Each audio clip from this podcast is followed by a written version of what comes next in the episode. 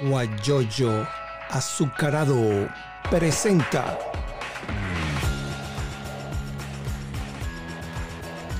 la noticia con Eleazar Benedetto.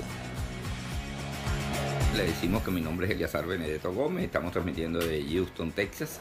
Este programa, este like a través de Instagram. Bueno, y, y hoy es día de la Virgen del Valle, la patrona de, de allá de Margarita, de Anzuate y del Oriente. Y muchas celebraciones, pero desde su casa, en forma virtual. Pero nosotros queremos compartir con ustedes una música de la Virgen del Valle para recordar este importante día que siempre la recordamos, pero bueno, vamos a recordarle aún más hoy, 8 de septiembre, y aquí está.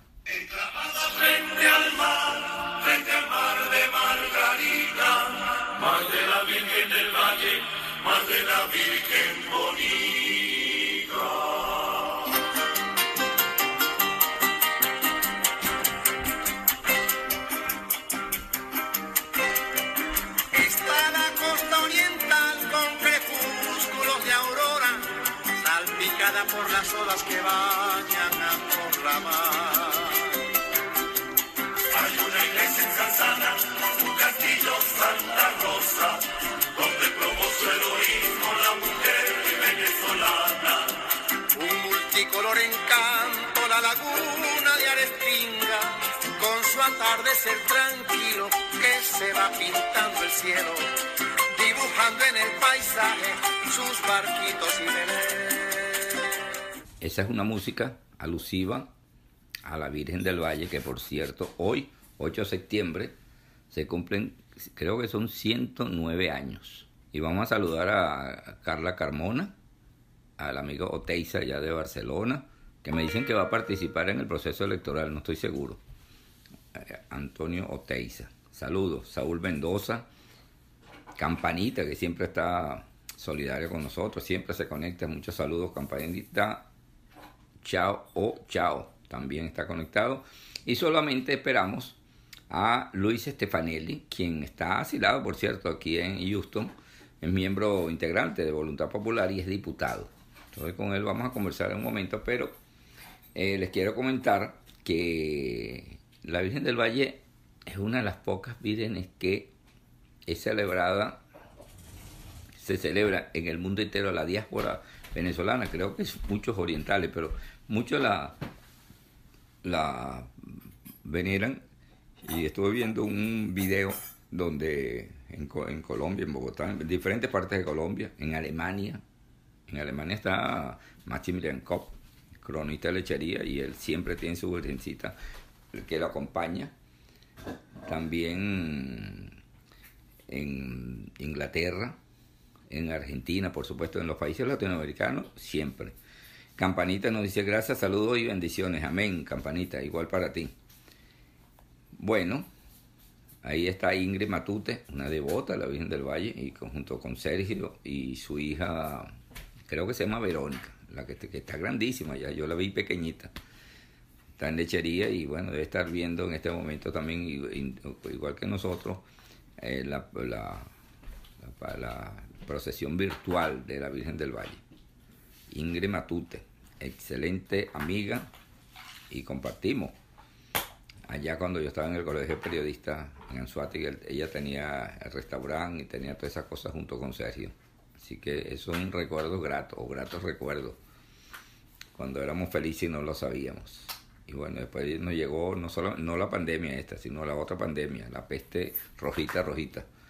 Pero nosotros continuamos aquí en, en Houston, ofreciéndole todos los días, de lunes a viernes, eh, ofreciéndole todas estas cosas que son importantes. Carola, hola, bienvenida. Bueno, se nos va la productora, pidió permiso hoy, bueno, y nos quedamos solos. Eh, bueno, eh, ¿qué le estábamos diciendo? Me fue la idea. Que, ah, Carola, buenos días.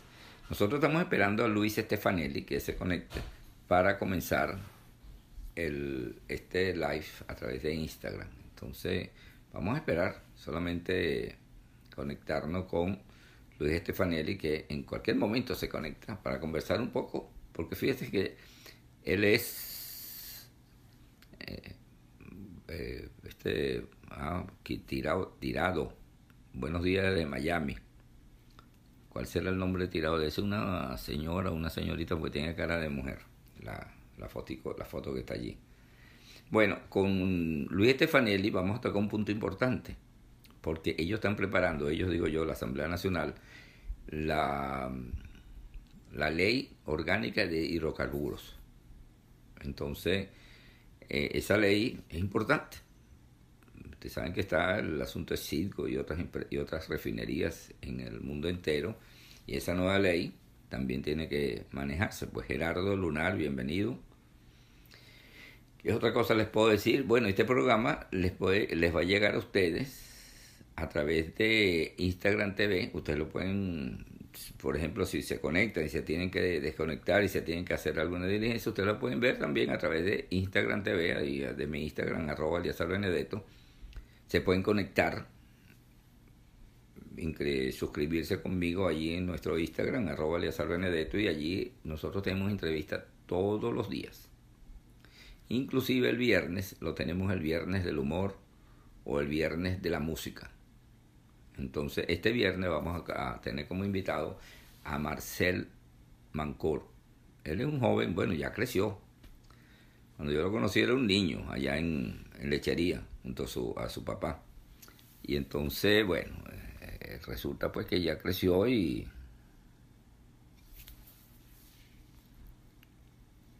aquí tenemos a Luis Stefanelli ya está pidiendo conexión y ya le vamos a, ya lo dimos.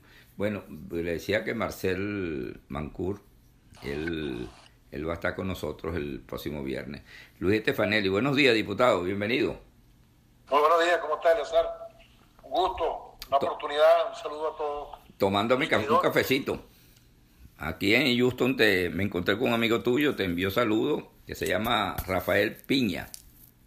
¿Cómo no? Vale aquí mismo le mandamos saludos también a Rafael. Él siempre se conecta. Amigos, y... venezolanos en Houston. Sí, sí, unos cuantos. Vincular petróleo. Exactamente. Vincular petróleo también. Yo pasé, como me dijiste que íbamos a hablar de la, esta nueva ley orgánica de hidrocarburos, de la cual tú eres coordinador de la reacción, de la reacción entonces eh, les dije a varios amigos que Gerardo, este Jorge Cancoff, René Lucena, personas que han estado vinculadas con la empresa petrolera cuando PDVSA eh, funcionaba. Y bueno, ellos se van a conectar con nosotros. Bueno, vamos a hablar un poquito sobre ese asunto y después tocamos los otros temas de, interés para toda la gente que está conectada a esta hora en nuestra live de Instagram. Luis Estefanelli, y cuéntanos entonces, esa ley se va a presentar a la Asamblea Nacional, al país, se va a manejar sobre las refinerías que están en, el, en diferentes partes del mundo. Buenos días y bienvenidos. ¿Se congeló? Ahora sí. Disculpa, Leozar. Entró una llamada aquí. Ajá. Voy a escribirle al amigo que me está llamando para que no me siga llamando. Porque... Enviarle un mensaje. Eso es lo que pasa. Yo lo, yo lo pongo a modo de avión y no entran llamadas. Ah, no me di cuenta, se me olvidó. Bueno, eso fue lo que me dijeron a mí. mandé un mensaje. Sí. Vale. Bueno. No, hablar un poco sobre esta ley que usted está redactando en la Asamblea Nacional. Tú como... Bueno, bien, este, yo creo que estamos haciendo un gran esfuerzo. Ajá. Por supuesto, algunos dirán, hoy en día las cosas están un poco calientes. El tema eh, de la ley es un tema importantísimo, pero a veces las cosas urgentes se comen a las cosas importantes. Yo creo que no hay ley más importante para Venezuela en este momento que la nueva ley orgánica de hidrocarburos. Después de la Constitución probablemente sea la ley más importante, conjuntamente con otra ley que yo considero sumamente importante, que, es la ley orgánica del servicio eléctrico, que constituyen ¿verdad? Una, dos leyes, conjuntamente con la Constitución, la tríada más importante para el futuro de Venezuela. Nosotros vamos a introducir el próximo miércoles ante la Comisión, luego de un año y medio, más de un año y medio, casi dos años de esfuerzo, eh, de consulta, de revisiones, de, de, oír de foro este, la nueva ley orgánica que es eh, básicamente eh, fusiona la ley orgánica de hidrocarburos líquidos y la de hidrocarburos gaseosos. Venezuela, yo creo que es la única parte en el mundo donde hay dos leyes de esos dos hidrocarburos. Eso fue una conveniencia política de- del difunto eh, por allá por el año 99. Ya en el 99 se promulgó esa ley. Ahora bien, este, eh, esa ley además eh, nos introduce en, la modernidad en cuanto a materia petrolera. Es una ley que abre, eh, digamos, a la inversión nacional e internacional privada. Nosotros detectamos todos los nudos gordianos que había que cortar y los cortamos sin ningún prejuicio.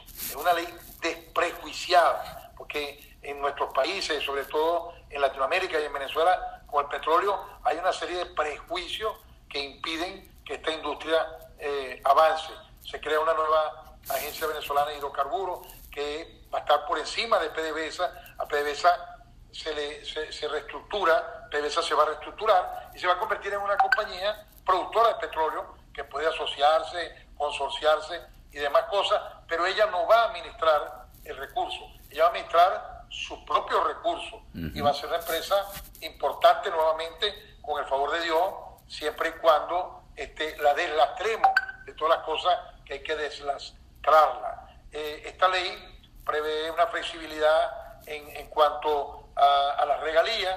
Eh, la ley también va acompañada de otras leyes, como la reforma a la ley del impuesto sobre la renta, debería ir acompañada para que el petróleo sea tratado como cualquier otra actividad y no como una actividad especial a la cual se le quiere encargar todos los desastres que cometen los, los, gobiernos y los regímenes van a dar este, al fondo petrolero y a chupar de, de esa renta de manera indiscriminada que produjo lo que produjo PDVSA, que se chupaban la- los dividendos, no reinvertían y aquí, aquí paró PDVSA en la total quiebra. PDVSA es una empresa que hoy en día está técnicamente quebrada, quizá no está quebrada desde el punto de vista contable, pero en términos prácticos sí, porque desde el punto de vista contable puede ser que ella tenga más activo que pasivo, pero desde el punto de vista operacional, desde el punto de vista moral y desde el punto de vista operativo, desde el punto de vista práctico, debe ser una empresa quebrada.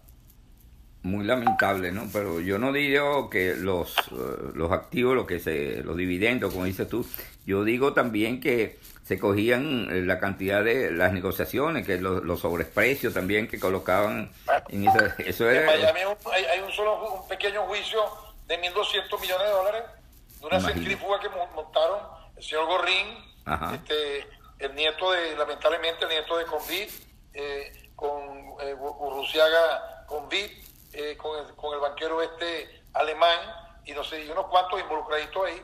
Ahí nada más, ahí. Después hay otro otro caso de los Oberto, que, tiene, que Ok. es similar, parece que fueron mafias que desplazaron unas a otras. Este, bueno, ahí nada más hay 1.200 millones. Ahí nada más.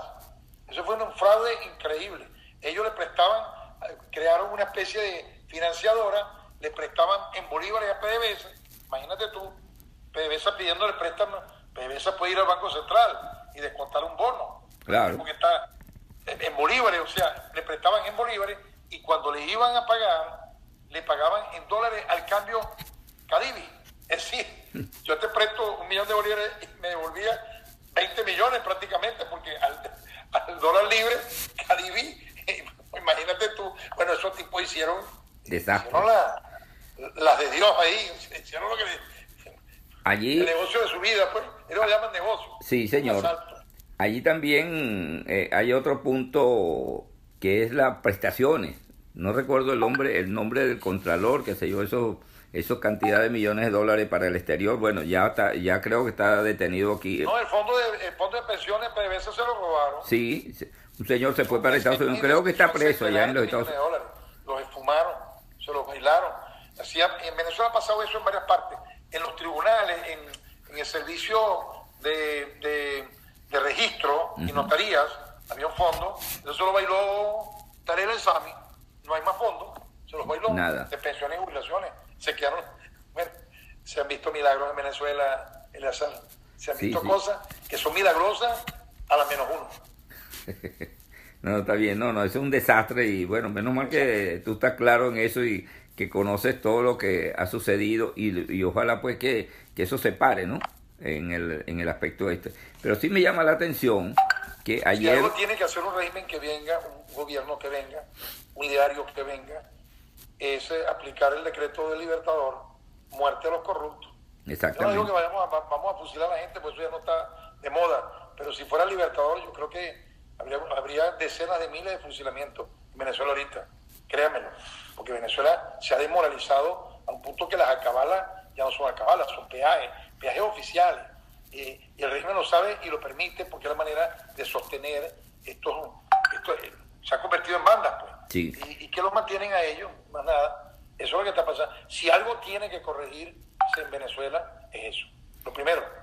Hay dos clases de alcabalas. Las alcabalas que pasan cuando va de un lado a otro para firmar, debes cargar un poco de billetes verdes en el bolsillo para firma ahí, toma 20 dólares, toma, toma los, los que cobran menos.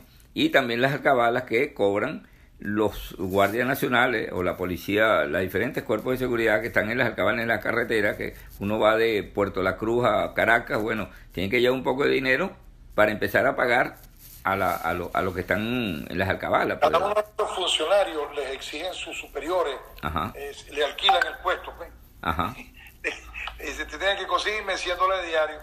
Entonces, Imagínate. Tiene que sacar 200 para que le quede algo, ¿no? Sí. Entonces, cada funcionario tiene eso es lo que está planteando Venezuela. Y yo me río, ¿sabes por qué? Porque yo soy, porque me parece una ironía tan grande. Totalmente. Tan grande. Y me río para burlarme, porque de verdad que es una burla. Es una fanta, eh, eh, es algo surrealista. Eh, yo no sé, la gente que nos ve de esta parte del mundo, ojalá entiendan que ojalá y nunca caigan en algo como lo que está pasando en Venezuela. Muy lamentable. Un país que era bello, bueno, sigue siendo bello, pero eh, una cantidad de, de, cosas que nosotros teníamos. Íbamos a la playa, eh, uno salía de viaje de Puerto La Cruz a Mérida y unas buenas carreteras y buenos hoteles y, y, ahorita no hiciste nada. Muy lamentable todas esas cosas. Pero Luis Stefanelli, quien es diputado a la Asamblea Nacional, está en, en Houston y en estos días el, el jefe del régimen, eh, no, yo no digo lo indultó, yo digo lo insultó, porque es la palabra que se puede utilizar, que está en la lista, ¿no? Junto con otro diputado que entrevistamos en estos días, Juan Pablo García, de 20 Venezuela, y él nos dijo también, no, esto es un insulto, esto no puede ser un indulto porque yo no he hecho nada, yo yo soy libre, yo no yo no te, yo yo yo no yo no he robado, yo no he matado para que me estén indultando, pues.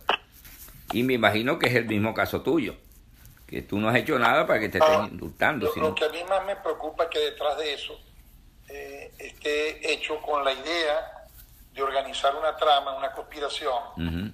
en la cual está involucrado, por supuesto, el que se abroga esa gestión, que es el señor Capriles. Exactamente. Yo, yo aquí estoy muy claro, yo le dije, si tú estás haciendo todo esto para poder justificar tu lanzamiento y darle vida a una elección que estaba muerta, estaba muerta esa elección, uh -huh. estaba tan muerta que tuvieron que postergar tres veces la postulación, porque hubo demasiado desastre entre la, en la mesita se le quebraron tres patas. Uh -huh. Los alacranes se picaban unos con otros. Eso era un saco de gato.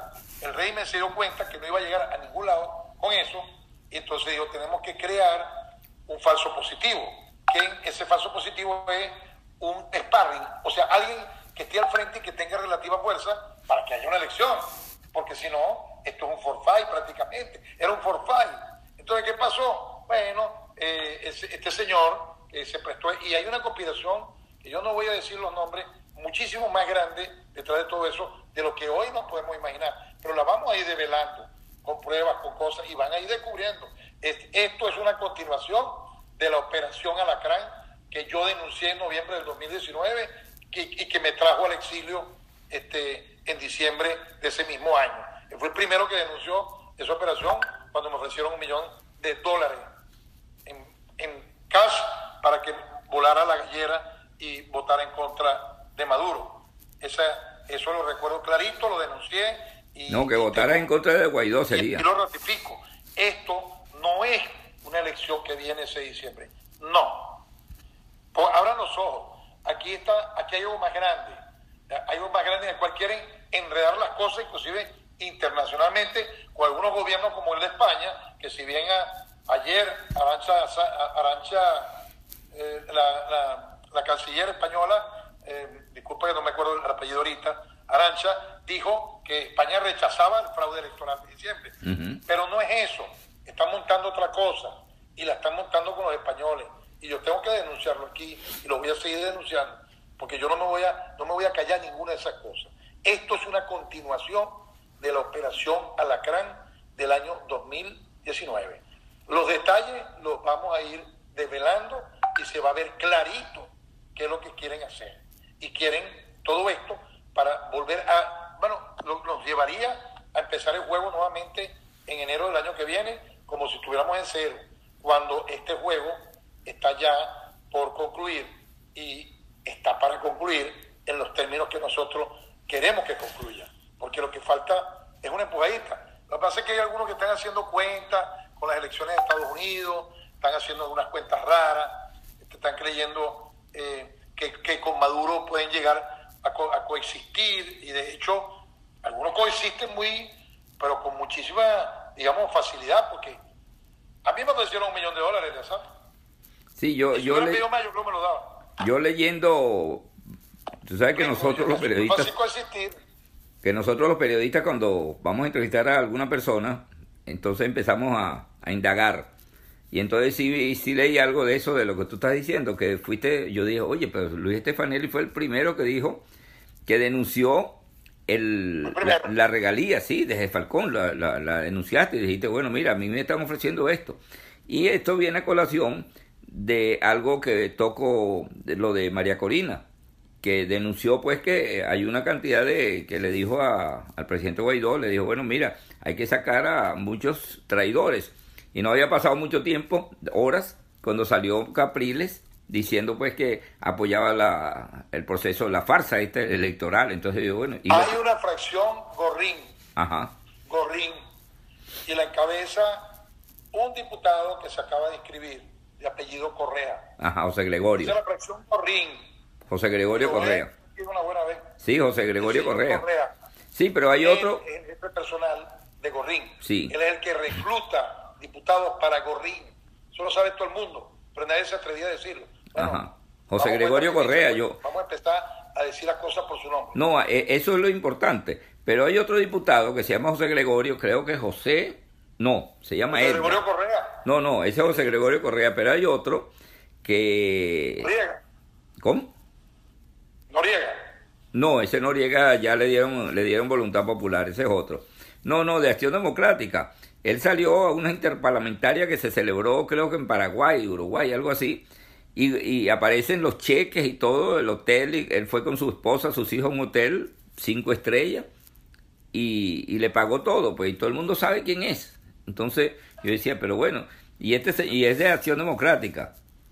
Creo que es apellido Zambrano, algo así, no, no recuerdo exactamente. Y él aparece, a mí me No, llegaron. No, tengo información. Bueno, tú sabes que a nosotros siempre Sí nos envían, a nosotros que el señor Correa es el jefe de la fracción de Gorrín, se acaba de escribir en la plancha del señor Capriles, Ajá. y que esto es una continuación de la operación Alacrán, y lo voy a ir develando, Sí. no me voy a quedar con nada. Algunos me preguntan si regreso a Venezuela, veremos después de que devele todo esto, si hay condiciones para regresar, porque no es fácil eh, en las condiciones que yo estoy. Inclusive ayer el fiscal amenazó nuevamente, es decir, si yo regreso a Venezuela, Va preso. que callarme. Ajá. Porque el fiscal dijo que si yo llego a Venezuela y hago lo mismo que estaba haciendo, bueno, se levanta el indulto, o como lo llamen ellos, esa mamadera de gallo que tienen, que no es más que un permiso de circulación que me están dando, eh, sin pegarme los ganchos por ahora. Sí, mira, ahí está Soldado de Venezuela, él es un abogado que está allá en, en Panamá, dice, ¿qué tiene que decir de que Queréis Mava- Mava- Mavares? Ahí en, en el teléfono. Mavares, Ajá, el suplente, ese fue el que me vendió, ajá, él fue cuando yo denuncié la operación Alacrán, Ajá. él fue con los chavitos, con, con los, con los rojitos, Ajá. y se ofreció, digo, bueno, si ustedes me sacan de encima, de encima el titular, yo voto por ustedes. Y entonces no lo pensaron dos veces, me tiraron el tanganazo. y tuviste que salir.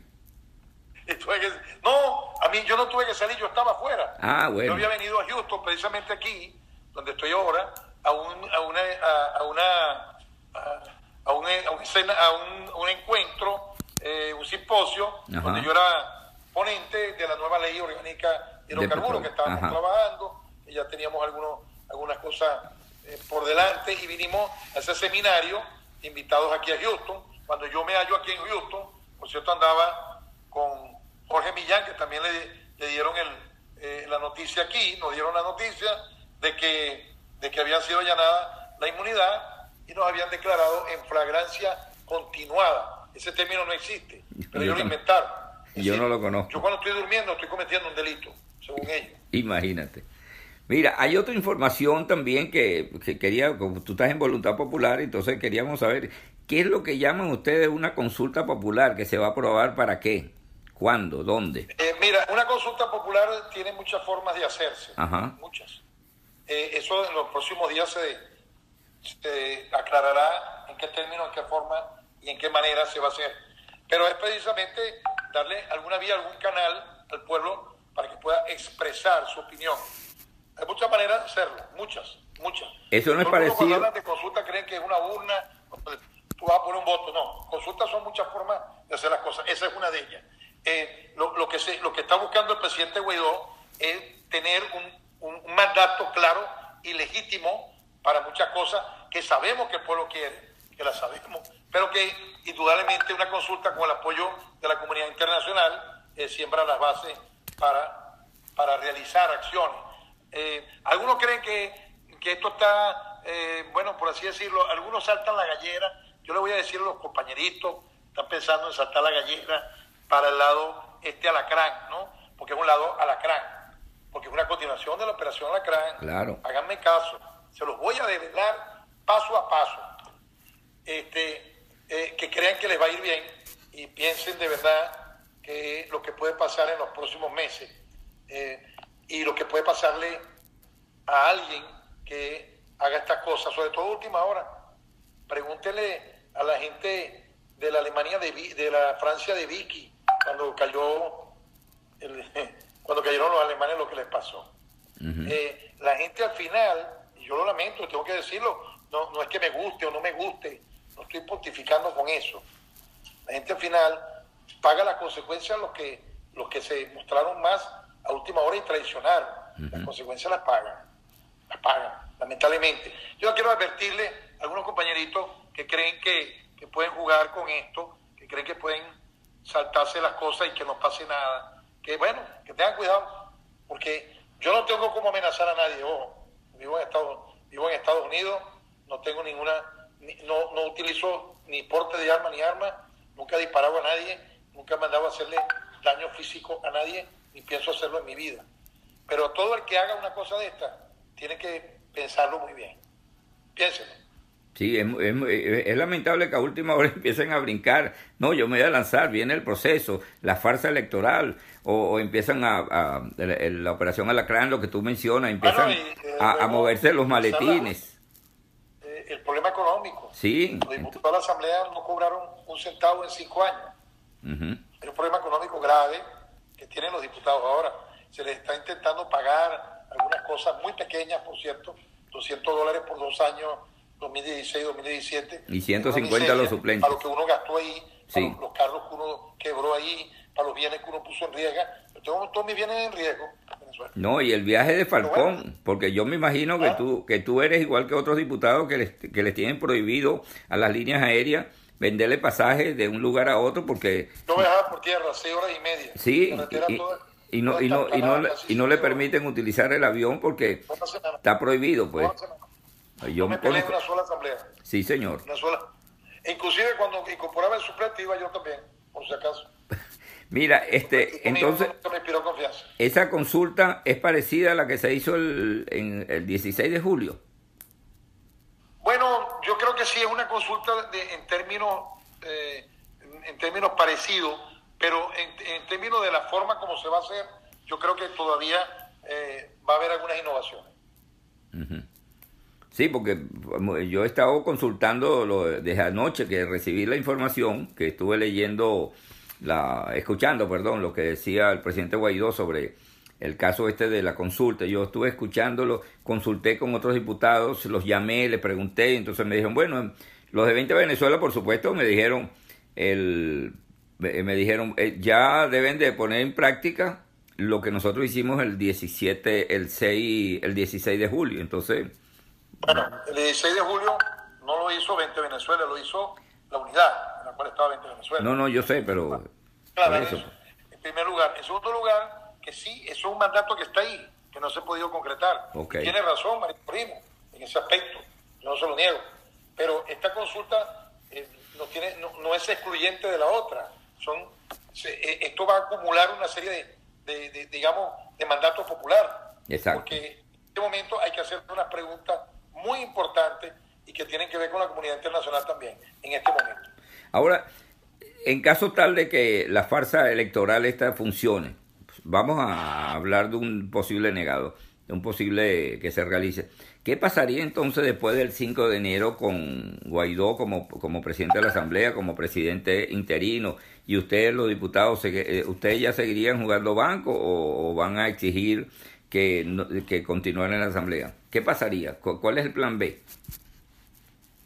No, el, el plan está claro, nosotros sabemos que eh, es una, si es una elección desconocida, Ok. el país no se puede quedar sin instituciones. El país no se pudo, cuando, cuando usted declaró a, a Maduro usurpador, o sea que no puede ejercer esas funciones, usted nombró a, a Guaidó. Constitucionalmente, cuando hay una, hay una ausencia absoluta del presidente, el presidente de, la, de la Asamblea puede asumir el cargo y por supuesto debería convocar elecciones cuando haya condiciones, porque ahorita no hay ninguna condiciones, no, no- tú tienes el cargo pero no la ocupación territorial, o sea, no es eh, posible convocarla de esa manera. Esto, esto sí que significa que Guaidó fue nombrado presidente interino para el lapso que va desde ese momento hasta que cese la usurpación. No hay otra, no hay otra. Ahora algunos creen que pueden desbancar a Guaidó desde adentro para negociar con el régimen y desde luego no tienen un piso jurídico lo que pretenden hacer. Esto, eh, todas esas cosas se van a ver, porque repito, lo que está pasando es la continuación de la operación Alacrán que yo mismo denuncié en noviembre del 2019 y que producto de esa denuncia vine a dar aquí al exilio. Ahora fíjate, hay, hay una persona que está allí, un diputado que está con Capriles, pero está en, está en Washington, que se llama Stalin González. Él va a continuar allí, saldrá de ese cargo, se tendrá que ir a Venezuela. ¿Qué pasará con él? No, Stalin González no está en Washington, está en Venezuela. Ah, ya está, ya regresó. eh, yo me imagino que habrá algunos afectos del señor Capriles que estarán pensando qué hacer.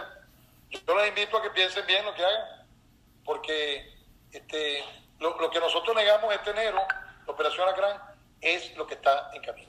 Ah, Una mira, nueva operación Alacrán de, con otras modalidades, pero es una nueva operación Alacrán. Lo que está en la mira es el 5 de enero y no con una nueva Asamblea Nacional necesariamente. sí, me Me estoy, entera- me estoy enterando lo de lo de Stalin, ¿no? Pues yo pensaba que él estaba, estaba aquí en los Estados Unidos, pero bueno, su palabra No, no, no. Estuvo eh, una vez que lo sacaron en el juego ese de la serie Ajá. mundial, creo que fue. Que un juego de Muy béisbol. Sí, señor. Aquí hay que entender que hay una operación muy grande que está encabezada por el señor Gorrín y el combo madurista, que hay una fracción Gorrín en la Asamblea Nacional, que sí la hay, que espero que alguno de esos compañeros rectifiquen, ojalá y lo hagan, que todo está claro, que no, no, esto es volver a empezar, empezar de nuevo, empezar de nuevo para ver si algún día este, hay condiciones en Venezuela, cuando ya se ha avanzado, se ha tomado relativamente una, una, una porción del poder, pequeña pero, pero bastante grande en su significado y, y en su capacidad de acción. El presidente Guaidó ha hecho un gran esfuerzo, que algunos no lo han acompañado, y algunos no lo acompañaron desde el principio. Ujú. Ahora vienen con críticas, que no sé qué. No, desde el principio. Sí. Jugando para atrás, escondidos, solapados, traidoramente, deslealmente, metidos aquí, pero trabajando solapadamente. Haya habido todo eso. Entonces, yo de verdad me quito el sombrero con Juan Guaidó. Creo que es un joven que ha arriesgado el pellejo, que ha tenido consecuencias de eso, que no ha tenido los recursos y ha tenido muchas conspiraciones que afortunadamente ha logrado sortear hasta ahora y también sortearemos esta que están montando. Inclusive de personas de, de su entera confianza, pueden ser. que ha estado allí, que más o menos se han dado Sí, cuenta no. y han salido. Ha habido gente de su entorno muy directo que, que se vendió después. O sea, aquí ha habido de todo. Pues esto es un régimen muy corrupto que maneja mucho dinero, Eleazar. O sea, y el dinero ese fácil que rueda por Venezuela en estos momentos de penuria, de estado de mendicidad, bueno, de compra de conciencia, Sí. lamentablemente. Es así. A mí me ofrecieron un millón de dólares. che. No, no, Un yo, millón de dólares. yo escuché- yo leí la, la, la denuncia que hiciste el- Un millón de dólares. pues. en el Una 2019. millón, Aquí Una dice, mala oferta, como dicen por ahí. Aquí dice, Eso puede ser tentador para mucha gente, lamentablemente. aquí dice eh, Carlos, ¿dónde está? Carlos 46. Ahí lo tienes, lo puedes leer. Luis Estefanelli, hombre honorable con visión de futuro. Ojalá que esto se arregle para que regreses y trabajes por Venezuela. Eso te lo dice uno de los contactos que se llama Carlos 46. No sé quién es. Y, Mira, aquí hay uno que está diciendo una cosa interesante, soldado de Venezuela. Ajá. Él es abogado venezolano, está en Panamá. La consulta sería un atraso para salir de Maduro. Ya los venezolanos estamos claros, queremos salir de Maduro como sea. Entonces, ¿qué van a consultar? Bueno, fíjate tú, te estamos consultando a ti ahorita. El hecho de que tú nos estés contestando y, y- y te quejes, ya es una consulta. Sí. Ya es una manera de consultar. Este, o sea, estamos activando todo esto. A lo mejor la gente se pone hasta brava. Qué bueno. Embravece lo suficiente como para enfrentar lo que tenemos que enfrentar. Mira, a esta hora me permites hablar de Blue Travel. Es una empresa de envíos que usted tiene sus seres queridos en Venezuela. Sabemos que no hay nada allá, aunque usted tenga dinero, no hay nada que comprar porque falta la harina, falta la mantequilla, falta una cantidad de cosas. Entonces usted puede utilizar la vía de Blue Travel con una oferta que tiene para Caracas, Valencia, Maracay y Maracaibo. Una caja medium y una caja larga, 165 dólares. Usted puede llamar y consultar 770-802-8973. 770-802-8973. Y también en Barcelona, Ba- Barcelona, Anzuategui, Venezuela, dulce la, dulce la mestiza, el dulce sabor de lo salado. La información a través del 0414-829-7465. 0414-829-7465. Eso está en la Fundación Mendoza de Barcelona. Ahí usted puede preguntar por Quiquina y pide el dulce que quiera, un quesillo eh, eh, bien sabroso y allí lo puede tener y se lo llevan a su casa, ahí delivery. Continuamos entonces, ya estamos casi finalizando, no, nos quedan todavía unos 5 minutos más. Tenemos 37 minutos conversando con Luis Estefanelli y hablando de, de un mensaje de Martin Luther King. Dice, la libertad nunca es dada voluntariamente por el opresor, debe ser demandada por el oprimido. Y eso es lo que nosotros estamos haciendo. Yo lo hago a mi manera. Eh, Stefanelli, diputado, lo hace a su manera y la cantidad de personas que están en Venezuela lo hacen a su manera. Envíe tu mensaje final entonces Te para oigo concluir. entrecortado, te oigo. Ok. Ah, ahora sí, ¿me oyes? No, yo te escucho. Lo que te pido entonces que envíes tu mensaje de despedida para agradecerte tu... Bueno, mi despedida, muchas gracias, y a todos los que tuvieron la amabilidad de escucharnos. Ok, A la perfecto. orden. Seguimos en contacto y que orden, cuando, y Fue un placer. que cuando vaya cuando haya esa denuncia nos los haga llegar por esta vía para nosotros compartirla a través de Instagram. ¿Cómo no? Ok, gracias, Te la, te la hacemos llegar. muchas gracias. Bueno, Chao. muchas gracias. A la orden. Chao, gracias. Tú, ah, estamos en contacto. Para despedirnos, ustedes saben que Chelique Sarabia es un, es un compositor, vive en lechería, y él ha compuesto, compuso eh, una canción a la Chinita de Maracaibo, también a la Virgen del Valle en lechería, y, y quiero compartir con ustedes, antes de, despedir, antes de despedirnos, una parte de la, de, la, de la música que él hizo de la Virgen del Valle. Saludos a Iván, siempre, y a Dan Antonelli, un odontólogo, la saludamos también. Vamos a escuchar a, a Chelique Sarabia, ya para finalizar.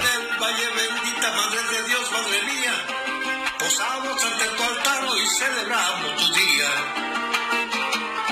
Y alegría, venimos de.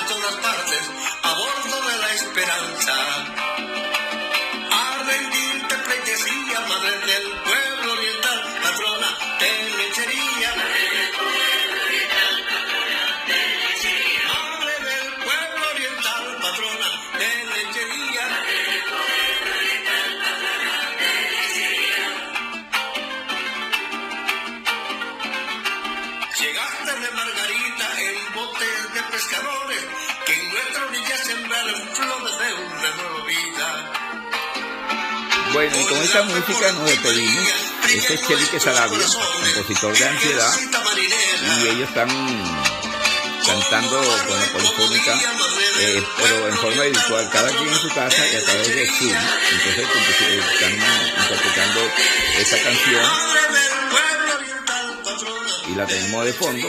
Nosotros nos despedimos. Las gracias a Luis Stefanelli y ya saben que ustedes este programa lo pueden escuchar a través de esta plataforma virtual que se llama guayoyoazucarado.com y los que llegaron tarde como Dana Antonella eh, lo pueden escuchar y ver a través de Instagram TV Instagram TV a través de mi Instagram arroba Benedetto allí lo pueden ver, escuchar y ver. Y en Guayoyo Azucarado lo pueden solamente escuchar. En una plataforma que pueden escuchar allí así que lo pueden ver con tranquilidad y nosotros llegamos al final y le damos las gracias pues a, la gente que se conectó unas, unas cuantas personas y bueno, buenos días mañana vamos a continuar con más información a través de arroba Eliazar Benedetto a través de mi Instagram buenos días y que la sigan pasando bien y pórtense bien. Vamos a esperar todas las cosas que van a suceder.